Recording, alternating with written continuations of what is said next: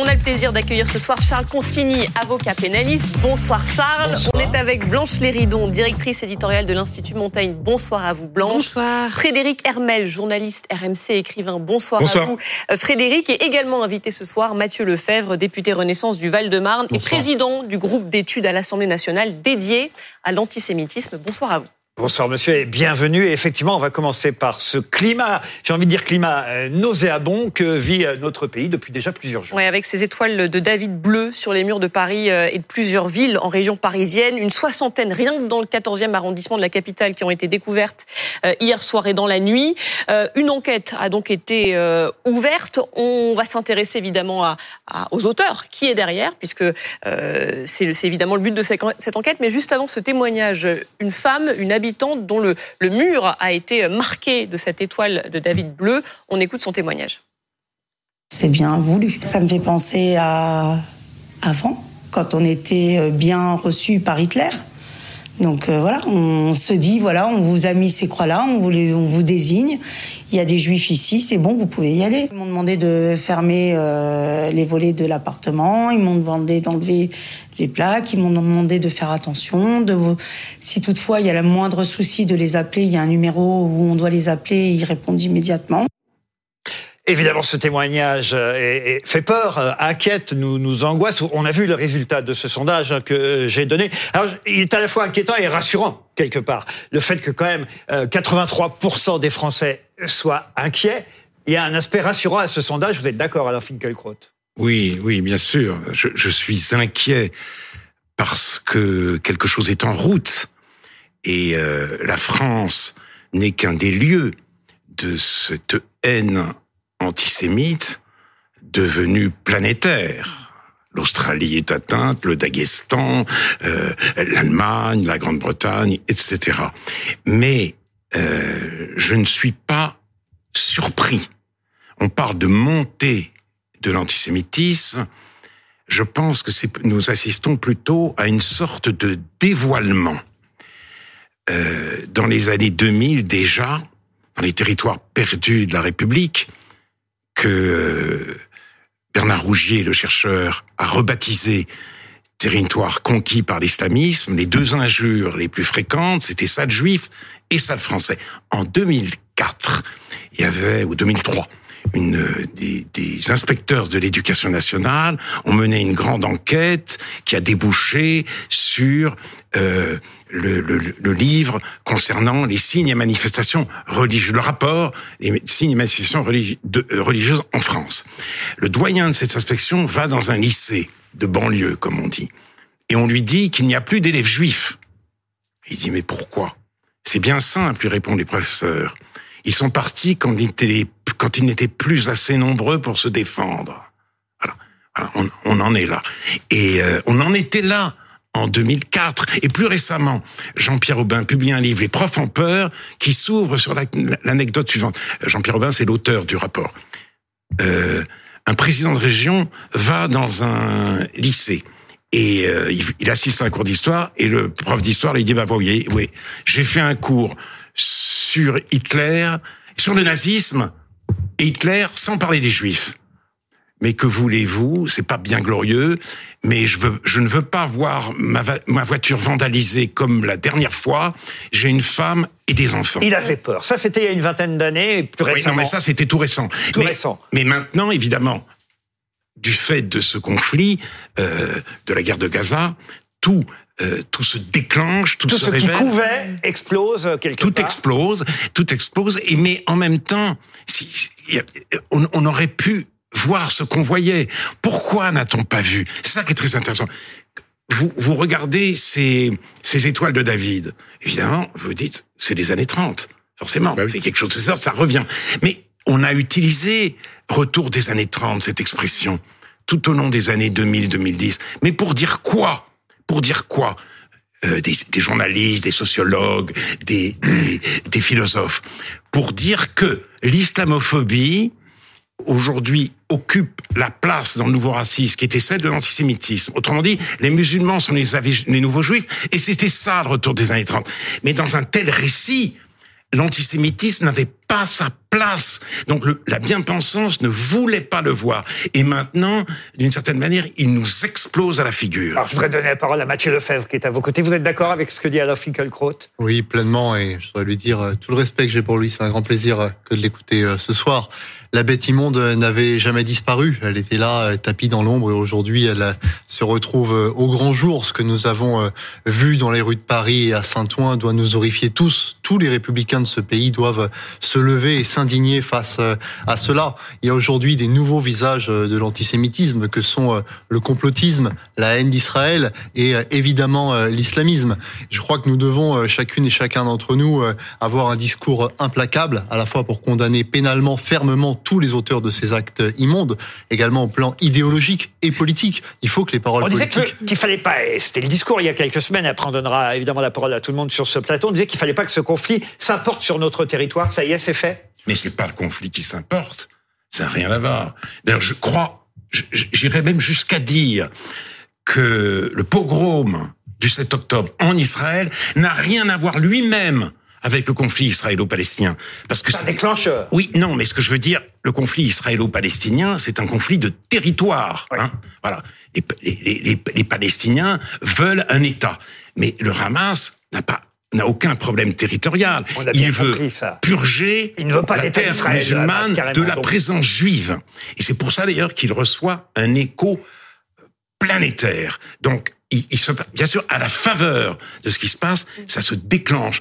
Il y a une sorte de désinhibition, de désinhibition forcenée. On n'avait pas imaginé ça il y a quelques semaines, oui. Je voulais revenir sur vos propos dans le JDD. Voilà ce que vous dites. On redoute l'importation d'un conflit israélo-palestinien, mais ce qui se passe est beaucoup plus grave. Sous le noble drapeau de la solidarité avec la Palestine, la nouvelle haine anti-juive se donne maintenant libre cours. Et bien il y a une espèce d'antisémitisme décomplexé, c'est ça que vous voyez maintenant? Oui, parce que qu'est-ce que vous voulez la solidarité avec la Palestine? C'est une sorte de Palestine imaginaire. C'est le parce que il y a, y, a, y a des conflits dans le monde, il y a, y a des bombardements, il y a des victimes collatérales, etc. Mais ça ne crée pas une telle euh, émotion, si j'ose dire. Et là, il s'agit simplement de s'en prendre aux Juifs en tant que tels et c'est appelé à s'installer parce que euh, la bête immonde, je veux bien, moi. Oui, bien sûr, la bête immonde. Mais il faut bien reconnaître qu'elle a un nouveau visage. 83% des Français, disiez-vous, s'inquiètent et sont et sont effarés. Ça veut bien dire qu'il ne s'agit pas quand même de montrer que 83% des Français sont inquiets de l'antisémitisme. Il ne s'agit pas d'une résurgence de l'idéologie française. Il s'agit de toute autre chose. Ça, ça oui, c'est un antisémitisme. Lui, importé, lié, il faut appeler les choses par leur nom, à l'immigration. Même si, bien entendu, nombre d'immigrés ne sont pas du tout antisémites. Mais c'est lié. Et c'est d'ailleurs, et, donc, je, je, voilà, voilà pourquoi nous sommes, nous, allons au devant de, de, d'une situation extraordinairement difficile parce que c'est un peu le symptôme maintenant de la France d'après. Mélenchon, Mélenchon, on en parlera sans doute, hein, Jean-Luc Mélenchon, le leader des Insoumis, euh, pour, s'en prenant à Yael Braun-Pivet, président la présidente de l'Assemblée nationale, pour dire qu'elle campe en Israël et euh, simplement euh, pour encourager le massacre, elle campe. Et c'est-à-dire les Juifs sont sans domicile fixe, ils campent. Donc eh ben, il, il, accompagne ce tweet infâme d'une photo en disant, qui dit voici la France. Et c'était une photo de la manifestation. Place de la République, la manifestation pro-palestinienne. Un seul drapeau français. Il y avait beaucoup de drapeaux palestiniens, des drapeaux turcs, des drapeaux, euh, des drapeaux algériens. Donc c'est une autre France, c'est un autre peuple. Et Jean-Luc Mélenchon veut être le porte-parole de cette France d'après, et peut-être, si les choses continuent, continuent à aller comme elles vont, en, devenir l'élu à la magistrature suprême. Je donne la parole à notre équipe, et vous pourrez évidemment euh, réagir et rebondir et, et, continuer à, à, parler de ce sujet grave. Aujourd'hui, peut-être Blanche Léridon, pour commencer. Oui, merci. Bon, bonsoir à tous. Effectivement, c'est un sujet qui est très très préoccupant, et je pense qu'il est important de rappeler euh, quelques quelques chiffres euh, pour mesurer l'importance. Déjà en France, on a quand même la troisième communauté juive mondiale, après la communauté israélienne et la communauté américaine. Et, et première européenne. Et première européenne. Donc on a beaucoup parlé aussi de ce qui se passait au Royaume-Uni, en Allemagne, en Italie, en Turquie, plus loin de nous, mais il faut pas euh, minorer euh, l'importance que ça a, en particulier pour la France, de ce point de vue-là, et aussi, bien entendu, euh, du point de vue historique. Moi, je partage ce qui vient d'être dit sur effectivement tout ça n'est pas survenu du jour au lendemain, c'est pas une grande surprise. Il s'agit pas uniquement d'une importation ponctuelle d'un conflit qui aurait lieu ailleurs. Quand on regarde, nous, nos, confrères de la Fondapol, la Fondation pour l'innovation politique, ont fait en 2019 et en 2022, avec euh, l'Association Jewish Committee, qui est un, une association américaine spécialisée sur ces questions-là, deux euh, enquêtes sur une espèce de radiographie de l'antisémitisme en France. Qu'est-ce qui montre? Que les préjugés antisémites en France, encore en 2022, hein, donc là on était loin de la guerre dont on parle aujourd'hui, ils sont extrêmement présents et préoccupants. Vous avez 24% de la population française qui croit par exemple que les juifs ont une influence trop importante dans les médias. 26% qui considèrent qu'ils ont une importance trop euh, capitale dans la finance et une part de responsabilité dans les crises économiques. Donc ça, cette espèce d'antisémitisme lancinant, latent, qui sous couvert parfois d'antisionisme... Existait toujours. Voilà, il existait. Et donc effectivement, il y a depuis 2000 et la deuxième intifada des recrudescences et des pics euh, à chaque fois que surviennent des, des événements de ce type-là.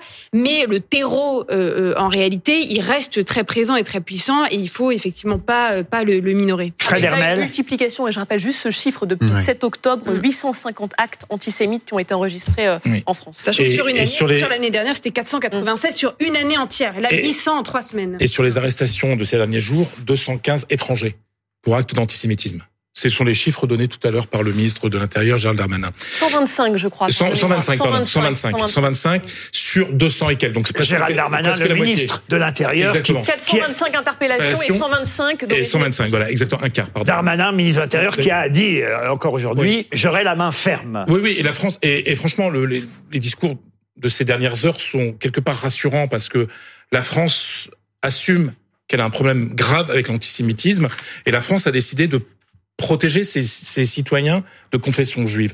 J'aimerais euh, rebondir sur ce que disait M. Finkielkraut par rapport à l'éducation.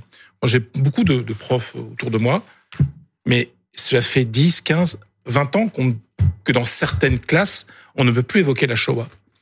Une de mes amies profs m'expliquait que le jour où elle a voulu parler un peu du conflit israélo-palestinien, la première réponse, et ça se reproduisait tous les ans, d'une grosse partie des élèves, Madame, vous êtes pour qui? Mm. C'est-à-dire que beaucoup de jeunes, et on va dire les choses telles qu'elles sont, d'origine, de culture arabo-musulmane, ne voient ce qui se passe en Israël, en Palestine, que, que d'un côté, en fait, il faut prendre parti, c'est-à-dire qu'il n'y a aucune possibilité de regarder ce phénomène en disant oui, d'essayer d'apprendre quelque chose. Non, vous êtes pour qui? Et plusieurs fois, elle les a menacés. Parfois, elle a fait, écoutez, moi, si je peux pas faire court, je vous donne les photocopies et vous me foutez la paix. Et c'est et ça, c'était il y a 15 ans. Et depuis, ça se répète quasiment tous les ans. Donc, quand euh, les belles âmes disent oui, mais c'est une question d'éducation, il faut que l'école s'occupe de ça, que l'école parle de la Shoah, etc. Non, l'école, dans beaucoup d'endroits de ce pays qui s'appelle la France, ne peut plus enseigner Alors, cette question. Il faut peut-être, et je vais donner la parole à Charles Consigny et vous redonner tout de suite la parole derrière, il faut peut-être aussi quand même préciser, expliquer, si ce n'est expliquer, en tout cas à rappeler que euh, ce climat désolant, parce que vraiment moi je suis euh, euh, abattu par, par, par, par ce que j'entends, des deux côtés parfois d'ailleurs, parce que c'est vraiment terrible, on, a, on assiste aussi sur les réseaux sociaux à, à, à une guéguerre euh, et à un ton euh, vraiment... euh, terrible, même de gens très intelligents parfois, dont on est surpris de, de lire ce qu'on lit sur euh, les réseaux sociaux. Et, et pourquoi je dis ça? C'est parce que, au fond, ce conflit israélo-palestinien, pardon, j'y reviens, qui existait, euh, cet antisémitisme qui couvait aussi, il ne nous sautait pas aux yeux non plus, parce que jusqu'à présent, ce conflit, cette guerre euh, entre Israël et le Hamas, ou Israël et, et la Palestine, si vous préférez, mais même si ça n'est pas la même chose, cette guerre-là, on ne l'a jamais connue sous l'ère des réseaux sociaux et des chaînes info. Et d'un seul coup, Oui, mais- ça nous explose quand même aussi à la figure à cause de ça. faut quand même aussi le dire. Charles Consigny. Oui, alors après, euh, je, je, on n'a pas, il y avait déjà le rap, il y avait euh, les, les, les, les radios où vous pouvez s'exprimer euh, pas mal de choses. Oui, on peut pas comparer 4-5 artistes avec sûr. tout ce qu'on lit actuellement Mais, sur, euh, sur les réseaux. Mais quand même, le fait qu'il y ait eu euh, un fond euh, d'antisémitisme euh, euh, dans une certaine jeunesse euh, française, ça c'est quand même malheureusement quelque chose qui existe euh, depuis longtemps. Euh, là, le, le, ce qui est plus inquiétant, c'est que j'ai l'impression que ça dépasse un peu le, le, stade générationnel et un antisémitisme qui était, pour dire les choses clairement, hein, dans une partie des jeunes, et je dis bien toujours une partie, hein, une partie des jeunes de banlieue, une partie des jeunes de confession musulmane, et je dis bien toujours une, une partie d'entre eux. A l'antisémitisme a, a, a été est encore une espèce de code culturel en fait, une espèce de, de, signe de, de, ralliement. Euh, et l'ennemi commun, c'est Israël. Moi, je voudrais juste en, en, un mot, je, je pense qu'il faut quand même qu'on s'interroge sur les causes euh, de, cette montée. Je pense qu'il y a une offensive mondiale, comme l'a très bien dit euh, Alain Finkielkraut. Il y a une offensive idéologique mondiale de l'islamisme, des frères musulmans, dont l'antisémitisme est un des ingrédients.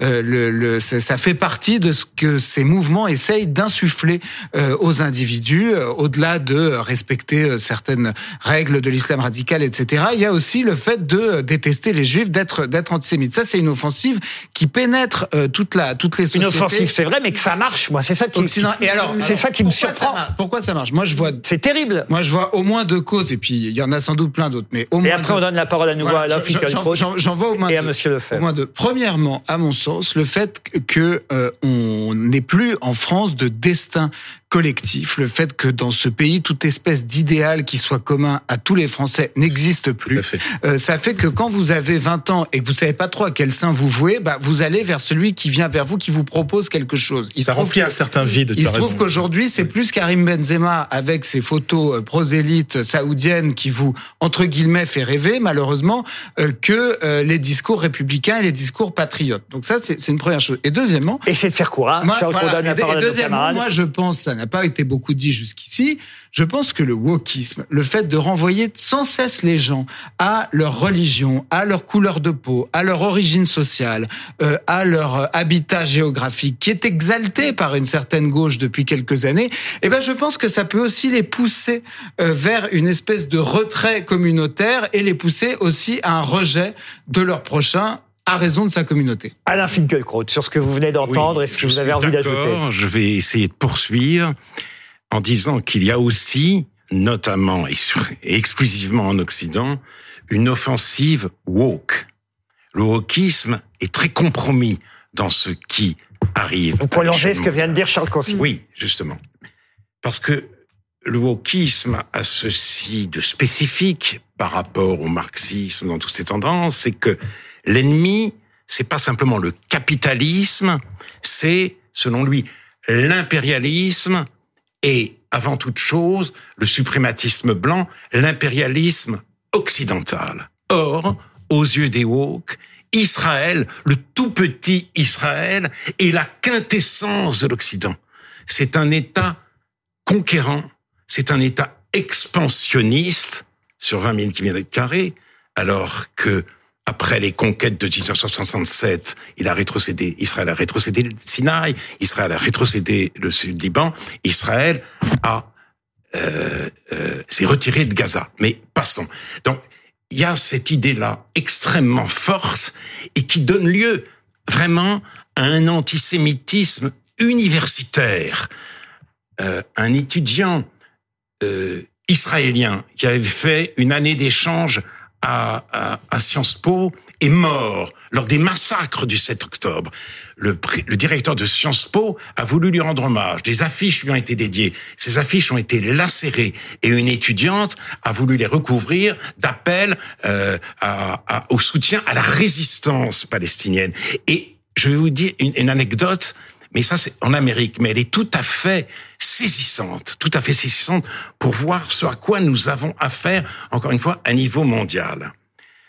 Un conférencier à Stanford, la grande université américaine, impute la responsabilité du conflit aux sionistes et il définit le Hamas comme un, un, groupe de, de résistance. Et et, le pogrom comme, un fait de résistance. Mais il va plus loin.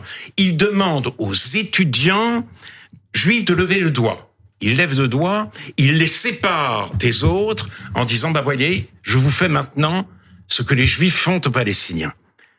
Ensuite, il demande, et c'est ça qui est très intéressant, combien a eu de morts pendant l'Holocauste? 6 millions, lui répondent les étudiants juifs. Ah, seulement 6 millions. Et il continue en disant que les victimes du colonialisme sont beaucoup plus nombreuses. Et enfin, il demande à tous les étudiants euh, d'où viennent leurs, leurs ancêtres. Et à, chaque réponse, il dit euh, colon ou colonisé, colon ou colonisé. Et un type dit oui, moi, euh, ma famille vient d'Israël. Ah bah évidemment, euh, indubitablement, colon. Voyez, donc c'est cette division du monde entre dominant et dominé, colon et colonisé. Et encore une fois, les juifs sont vraiment du mauvais côté. Ils sont, ils sont, ils, sont dans le, dans le mauvais camp. Et à cet égard, tout est permis contre eux au nom de la lutte contre la domination et contre le suprématisme blanc. C'est ainsi que la victime superlative d'hier devient en quelque sorte euh, le, le, le, le modèle de l'horreur. On va donner la parole euh, au député euh, Mathieu Lefebvre, mais juste pour rappeler votre position, parce que c'est très clair, hein, dans le JDD récemment, vous avez dit, je suis le premier, je vous cite hein, Alain Finkielkraut, je suis le premier à dénoncer la colonisation euh, rampante de la Cisjordanie par Israël. C'est important de le dire pour mm. comprendre la globalité de vos propos. Hein. Euh, je répète, je suis le premier à dénoncer la colonisation rampante de la Cisjordanie par Israël. Cette politique est mortelle pour les deux peuples, mais toutes les implantations juives de Gaza ont été démantelées en 2005. C'est donc à la décolonisation de son territoire que le Hamas a répondu par la violence illimitée. Voilà. C'est important euh, de le rappeler. Merci de cette précision. Mathieu Lefebvre. Oui, mais je crois qu'il y a aussi dans notre euh, politique euh, publique, dans nos politiques, des gens qui sont loin d'être irréprochables dans la condamnation de l'antisémitisme et qui euh, s'ils ne sont pas antisémites eux-mêmes, du moins sont complaisants avec l'antisémitisme. Je rappelle que cet été, euh, Médine, un rappeur euh, au calembour antisémite, avait table ouverte chez un parti républicain. Je rappelle euh, le tweet de Monsieur Mélenchon. Monsieur Mélenchon, quand il utilise le mot camper à Tel Aviv, il sait très bien ce qu'il utilise. Il est responsable pour vous de cette montée Il est complaisant avec l'antisémitisme. S'il y a une telle effloraison de ces discours, si nous avons les horreurs que nous vivons chaque jour dans notre pays, c'est aussi parce qu'une partie de ces discours politiques le, le légitime. Après, si, je, si, je, puis me permettre, puisque vous êtes de, de, la, de la, majorité, euh, quand, quand, on a une situation pareille, on se demande aussi ce qu'ont fait les pouvoirs publics euh, de, depuis tant d'années. Euh, en l'occurrence, euh, j'ai pas eu l'impression depuis six ans que le problème, notamment des banlieues, ait été pris vraiment à bras le corps. C'est un problème qui revient à chaque mandat de chaque président, mais autant on sentait sous Sarkozy un certain volontarisme, le fait de nommer des personnes euh, incarnant la diversité à des gros postes, faire les internats d'excellence, des choses comme ça. Il y a la sécurité, le Karcher, etc. Bon, bref, involontariste. Sous Hollande, c'était un peu plus des choses de gauche, les contrats aidés, euh, des, des, des, des, des, machins comme ça, si je puis m'exprimer ainsi. Sous Macron, qui était pourtant porteur de l'émancipation, de la Startup Nation, etc. Qu'est-ce qui s'est passé exactement pour ces jeunes dont on sait que euh, il faut quand même à un moment donné les prendre en main? Bah pas grand chose, franchement. Donc je, je me demande aussi si euh, voilà.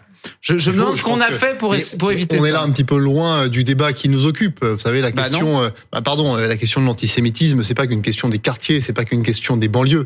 Il y a de l'antisémitisme. Aujourd'hui, c'est quand même Il y a aujourd'hui 800 actes. Vous l'avez rappelé, madame. Si on a le double en deux semaines de ce qu'il y avait l'an dernier, c'est parce qu'on a un problème qui est généralisé. Oui, enfin, en l'occurrence, c'est pas les cathos qui, euh, aux dernières nouvelles, c'est pas dans la communauté catholique en France que l'antisémitisme revient. Je pense qu'il faut, quand même aussi accepter de voir les choses, pour les traiter nommé les choses tout à l'heure. Je pense qu'il y a de nouveaux visages de l'antisémitisme. Il y a la haine d'Israël. Euh, la haine d'Israël, c'est une haine euh, du juif sous couvert de ce qu'il y a de pire, c'est-à-dire l'antiracisme. Il y a évidemment le complotisme. Le complotisme, on l'a vu depuis le 11 septembre 2001, a aujourd'hui euh, table ouverte dans notre pays. Et puis il y a évidemment l'islamisme.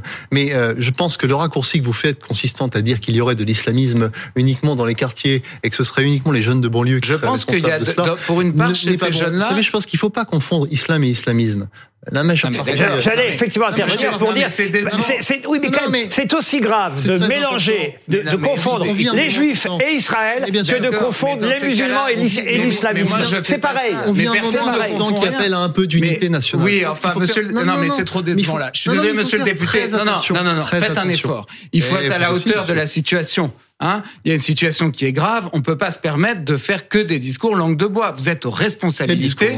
Vous avez un mandat. Vous faites partie d'une majorité. Il y a un gouvernement. Vous êtes au pouvoir depuis six ans. Il faut quand même qu'on se demande ce que vous avez fait depuis six ans et ce que vous comptez faire. On, je peut, suis- par- on peut et parler aussi, on peut parler, Charles, on peut parler aussi, Charles, de l'islamo-droitisme. On peut parler de l'islamo-droitisme. On peut parler aussi des gens, des républicains qui, au niveau local, passent des accords, on va dire, euh, Ah bah hein, d'accord. dans Ça, des financements de mosquées, etc. On peut parler du lycée. Averroès de Lille, euh, financé par Xavier Bertrand. Je sais, c'est Oui, chez moi, c'est d'accord, le Nord. Le, euh, je veux dire, là-dessus, c'est très facile de, de taper sur le gouvernement, mais il faudrait peut-être aussi que les républicains regardent On a sont compris. encore On, très on- puissants on au niveau la- local, ce qui on laisse répondre mais- Mathieu Lefebvre et après on redonne la parole à Alain Finkielkraut. Dis De façon rapide, si possible. Je pense qu'on vit un moment euh, difficile pour la nation qui exige un peu d'unité nationale, un peu de raison. Et un peu de raison, ça ne veut pas dire qu'on n'est pas capable de condamner le plus fermement possible tous ces actes. Oui, mais c'est pas Je la l'ai question. fait, le gouvernement euh, l'a fait.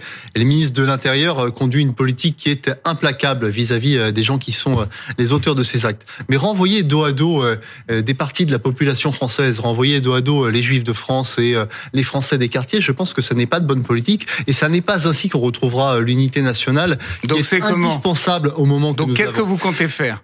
Ce que nous comptons faire, c'est combattre l'antisémitisme pied à pied, monsieur, partout où il a lieu. Dans la rue, dans les universités, dans les tribunaux. En voilà ce que nous faisons.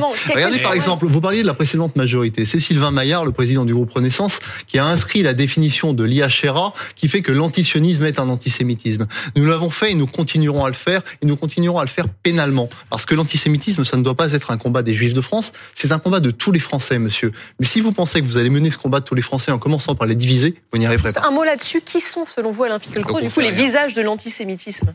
Comment Qui sont les visages de l'antisémitisme? Vous parlez des quartiers populaires, mais euh, c'est vrai, le spectre est quand même assez large. Je crois que en 2012, euh, Georges Bensoussan, l'auteur des Territoires perdus de la République, a fait une conférence de presse. Il n'y avait pas un seul journaliste pour les dix ans de son livre. Et il a dit, dans les banlieues, l'antisémitisme n'est plus une opinion, c'est un code culturel. Mais effectivement, il y a d'autres lieux. J'ai été très frappé, je crois que je l'ai lu dans l'Obs, le 7 octobre, le 7 octobre, euh, une des vedettes des Gilets jaunes, Mm. Christophe Chalençon, peut-être vous On souvenez s'y de ce nom, souvient absolument, oui. hein, il s'est précipité sur sa webcam pour envoyer le message suivant soutenir Israël, c'est soutenir la bête. Et je me souviens moi des propos extrêmement douteux de Fly Rider Maxime Nicole sur le sionisme. Bien sûr. Autre relayé gilet jaune de par Jérôme Rodriguez. Donc là, c'était étonnant parce que vous avez l'élite pseudo-éclairée des woke et puis euh, une partie de la France des ronds-points. Donc tout cela, en effet, est assez mélangé. Mais quant à une politique raisonnable, vous avez raison. Euh, Laurent Ruquier. Là, pour le coup, le pas d'amalgame a un sens. Mais si on veut réussir l'intégration, si l'on veut que des professeurs puissent enseigner Hitler en parlant des Juifs, il faut impérativement que nous retrouvions la maîtrise de nos frontières, une autre politique migratoire. Parce que sinon, effectivement, les plus durs sont les plus présents, ils font peur aux autres et ils empêchent les musulmans euh, de bonne volonté de s'exprimer, de même qu'on empêche les femmes de se vêtir comme elles veulent dans certains quartiers ou d'aller au café. Donc, précisément, pour que l'intégration se fasse et pour, pour donner une chance à ceux qui aiment la France parmi les immigrés, la politique qui s'impose, c'est pas celle des bonnes paroles, c'est pas non plus celle de la répression, c'est celle de la maîtrise des frontières. Peut-être un, Blanche Léridon, Dernier mot, il vous reste 30 secondes. 30, 30 secondes, parce qu'on n'a pas euh, réagi à ce que vous disiez, Laurent, sur euh, parmi ces nouveaux visages. Il y a aussi le fait que sur Internet et sur les Eh réseaux oui. sociaux, il y a cette banalisation, une forme de désinhibition qui est tolérée parce que c'est moins engageant. Et ça nous éclate à la figure. en. Exactement. Et, et il y a la plateforme Pharos qui a été mise en place euh, il, y a, il y a quelques années maintenant euh, et, et qui euh, euh, permet de signaler en 5000 ligne. signalements Voilà, quelques jours. 5500 signalements sur Pharos en quelques jours. Donc, je crois plus de 400 ont fait l'objet d'une judiciarisation. C'est absolument démentiel. Et donc, il y a aussi ces actes-là qui paraissent, enfin, qui, qui, qui sont d'une lâcheté absolument hallucinante, mais qui sont de plus en plus nombreux et qui parfois sont le fait euh, d'anonymes euh, derrière euh, le, leurs écrans, qui, qui iront peut-être pas taguer les rues ou insulter ou faire des actes violents, mais qui se cachent derrière ce, cet antisémitisme-là qu'il faut aussi résolument combattre.